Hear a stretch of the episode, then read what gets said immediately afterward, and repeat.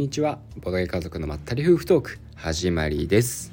この番組はラーがやりたい気分のあーくんとすずめちゃんがやりたい気分のまゆかでお送りします。よろしくお願いします。お願いしますはいということで今回はですねほい。はい今絶賛制作中のうん。ラブレター10周年記念版の動画があるんですけど、うんうん。はい、その動画に関連してですね、うん。ラブレター10周年記念版の、うん。なんとね16種類もあるうん。バリエーションルールの中からですね、うん。ちょっとですね印象に残った、あの面白かったルールをね、うんうん。ちょっとご紹介していこうかなと思います。いいね。うん、10周年記念版っていうのがクラウドファンディングで去年実施されてたんだよね。うん、でそれが16種類か。うん、全部やったからね。そうそうそう。コンプリートしたのだよね。うんうんそう。で動画で話せてるのもあるし、うん。うんうん。話せてないのもあるんで、うん。ちょっともったいないんでね。そうここでもねなんだよね。ちょっとお話ししていこうかなと思います。やっちゃいましょうこれ聞いたからといって動画がつまんなくなるとか心配は全くないんでね。そこはあの心配なくしっかり動画を見ていただければと思います。お願いしはい、ます、楽しみにしていてください。はい。でですね、うん。ラブレターの基本ルールは、うん。まあ、知っている前提でうんうん。お話しさせていただこうかな。あの金井誠司さんのあのラブレターね。そう、まあはいはい。簡単に言うか。うん。えーとカードがですね、うん。えー、と手札が自分1枚あって、うん。山札から自分のターンカード1枚引いて、うん。1枚出す。それだけです。であの自分以外あのカードに効果がついてて、うん。自分以外をだ全員脱落させるか、うん。山札がなくなった時点でせーので脱落してない人が手札を比べて一番大きい数字のカードを持っている人が勝ち。うん。シンプルなルールですね。シンプルでうん。すこれが基本ルールです。うんなんですけど、まあ、それにねいろんなバリエーションが加わったうん。バリエーションルールが16個あるとはい。いう感じなんですね。はい。大体1から8が基本の数字。あそうそうそうそう、う。うん。ですね。そうだね。カードカードとはいえ数字のついたカードだよね。そうだね。はい。で1のカードがうん5枚あって、うん。うん2345までが2枚ずつ、うん。678が1枚ずつっていうのが16枚だね。そうだね、うんうん。16枚のカードうん。になってますね。それで16種類にしたんかな。うんこのバリエーション？わかんない。ね。もしかしたらね。ちょうどよくしたのかな、ね。ね。わかんないけど。はい。はい。でえでーででその中でですね、うんうんうんえーまあ、今回ちょっとお話ししようと思っているのがですね、はい。バリエーション15、はい。はい。い、きなりもう15番まで来ましたね恋文をめぐる陰謀っていうね、ルールなんですけど三3人人かからら5人なんですね。う僕ら2人でやったわけじゃなくてね、マイマイを含めて3人でね、うん。遊んだんですけど、うんうん。これ面白いんですよ、うあんの1対多数のゲームなんですね、うん。はい、だから1人がですね霊場っていう役回りになるんですね、うんうんうん。で霊場役が1人。うん。対してそれ以外の人たちはで道家だったりとか兵士だったりとか、うんうん。将軍だったりとかね、うんうん。まあ、そういう役割を持って、うん。そっち側はそっち側でチームを組んで、うん。対霊場軍団みたいな感じになるんですね。うんうんで霊場は一人で孤軍奮闘するんですけど、うん。その代わり霊場強いんですよ。うん。それに対してあの徒党を組んでうん。霊場をつけようっていうね、うんうんうん。チームがいると。はいはいはい。さあどっちが勝つかなみたいなゲームなんですね。うんで霊場なんで強いかっていうと、うん霊場ライフが多いんですよ。うん。でさっきのあの基本ルールだとラブレターってなんかもう一瞬で蹴りがつくことがあるんですね。一瞬で蹴りついて終了ってなる時もあって、うん。まあそれはそれでねこうラブレターらしさっていうところなんですけど、うんうん。この霊場ライフいくつか持ってるんで、うん。そんそんなすぐにやられないです。うんうん相手のチームの人数と同じだけライフ持ってるから、うん。うん例えば3対1だった場合3回やられないと霊場負けないんでうね、ん。うん。だからね霊場割とししぶといです。ラブレター知ってる方だと、うん。逆に今の分かりづらいかもしれないんだけどププレイヤーカードプレイヤーカードがある、うんうん。うん、それを持って役割がある。そう、うん。なんていうの？そのか今基本のルールさカードの話しかしないじゃん基本の。うんうん。それとは別にアイテムがある。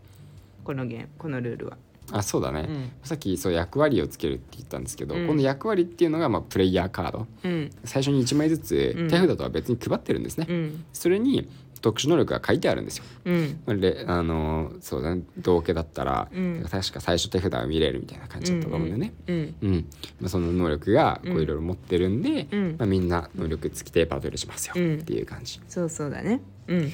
でもう一つね、うん。あのちょっとこのゲームの,、うん。あのポイントが、陰謀っていうね、はいはいあのがあっはいてですね、うん。特殊、えー、と条件として自分の捨て札にうん。兵士がね、うん。ある場合、うん。あの自分のあのなんだろう基本ル基本セットにはない、うん。このセット独自のカードの中に書いてあるうん。陰謀能力っていうのが使えるようになるんですね。例えば傭兵っていうあのカードがあるんですけど、うんうん。で傭兵の陰謀能力っていうのが、うん。まあちょえー、と兵士の強化版だったりするのかな。うんうん、数字としては1だよね。うん、そうそうそうそう。うん。数字としては1だったりするんですけど、うんうんまあそういう能力を使えるようになるとうん。いう感じなんですけど、うん。陰謀能力はさっき言ったように自分の場合に兵士がねうん。すでに捨てていないといけなかったと思うんだよね。うんうんでその兵士を1枚消費することによって、これ陰謀能力を使うことができるんですけど、うん令状側はあのその条件一切無視して、うん。いつでも好きな時に好きなだけ、うん。自分の手札に陰謀能力のカードがあればうん使えるっていう,、そうなんだよね。それがやたら強かった、うん。私令状やったんですけど、うん。無双でしたね。そうだったね。強かった3人あまあ5人とかでやったらまた違うんだろうね。あそうかも3人からだから1対2じゃん。うん。2じゃちょっと弱かったのかもしれないね。まあその可能性はある、うん。まあライフはね増えていくけど、同じ分だけうん。令状も、うん。でも確かにね敵が増えるっていうのは、うん。自分のターン回ってくるの遅くなるからね、うん確かに確かに。5人とかでやると、うん。令状がむしろ弱いのかもね、かもしれないね。うん、やってみないと分かんない。確かに確かに、うん。そう言われればそうですね、うんうんうん。これは結構他のねルールよりもこううん際立って違っていたっていうか、うん。そうだね。そうそう。確かに1対多数でうん。っていうそのそもそも枠組みがねこう珍しいし。そうだね、うん。確かに他になかったかそうそうそうそう、れはね。ボードゲーム自体の中でもまあ珍しい方だと思うんだよね、うん。うんうん一対多っていうシステムはね、うんうんだからねあの一つちょっと今回ご紹介させていただきました。そう考えるとさ協力モードとかになったバリエーションとかなかったね。あ意外となかったか。うん。全部基本は1対1というかい1対1というかまあこバトルロワイヤル。うん。そうそうそうだったね。うんそうだったね、うんうん確かに。これだけだったか。うん。うん、うん、こういうちょっとチーム戦そう。みたいな感じにもなったのは。う。ん、まあなんか特別なルールがあったり特別なアイテムを使ったりはプラスなんか付け足し系はねだったよね基本。そうだったね。うんうんうん、へえそういうそ今ふと思それを思ったわ。確かに確かに。うーんそうだね。まあこれは動画内ではね詳しく触れてないから、うん。ね、なんかさあの16種類全部せっかくやったし、うん。まあ、基本的にはね面白かったしさ。うんうん。あの本当は全部紹介できればよかったね。そうだうねん。まあまあまあここでまたプラス1個紹介できてよかったね、うん、もっと他のやつもあのうん。喋、ってほしいですとかっていうリクエストがあれば 全然喋っていこうかと思います、うんうんうん。はい、もう一個ぐらいね、うん。紹介したいんですけどおうおうおううん。これがですね、うん。えーバリエーショョン16最後のバリエーションですね、はいはいはいはい15と16を紹介していくっていうスタイルです、これが昼と夜の連歌っていうねあのタイトルのバリエーションルールなんですけど。恋の歌と書いて連歌ね。うんそうそうそう、はいはいはい。でこのあのゲームはですね、うん。あのゆいあの昼間の状態とうん。夜の状態とあるんですね、うん。そうあのもしあれだったら僕らの動画で、うん。異世界ラブレター見たことがある人がいたら、うん。まあ、あれみたいなイメージ、そう。まあ、ただ最初から夜だったりすることもあります、うん。そこはあのある程度ちょっとランダム性があってね、最初か最初は昼になりやすいけど、うん最初が夜のパターンもあると、うんうんであのカードが全て入れ替わってます、うん。うんもう基本カード使わない、うん。ゼロ、うんうん。で代わりにこの全てのうん。あのカードにうん。1だったらまあ兵士なんですけど、うんうんうん。基本カードでも兵士ですよね、うん。名前がついてます、うん。兵士アンディとか。いやこれあれでしょ？弾丸論破。弾丸論破。だ弾丸論破っうんていう推理アクションゲームうん。のうん。あのコラボじゃん。コラボというかうん。あのそのそれ元のうんうん。セットが。うん。でそれのあのそれに出てくるキャラクターというかひの人物とかの名前ってことだよね。もともとはそうだったんじゃない、うんうん。うん。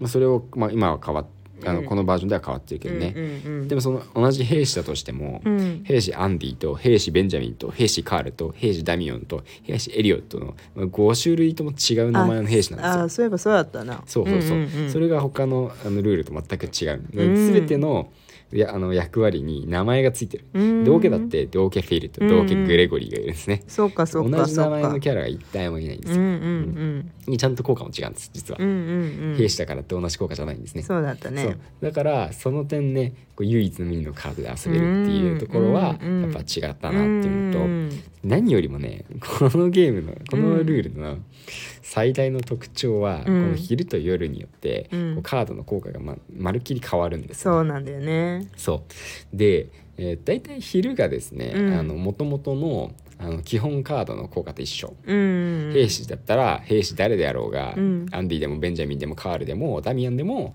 あの通常のねあの基本セットの兵士と同じような効果なんですよね。うんうんでも夜になるとみんな効果変わるんですよ。うんでそれがねすごく悪い方に変わることが多い。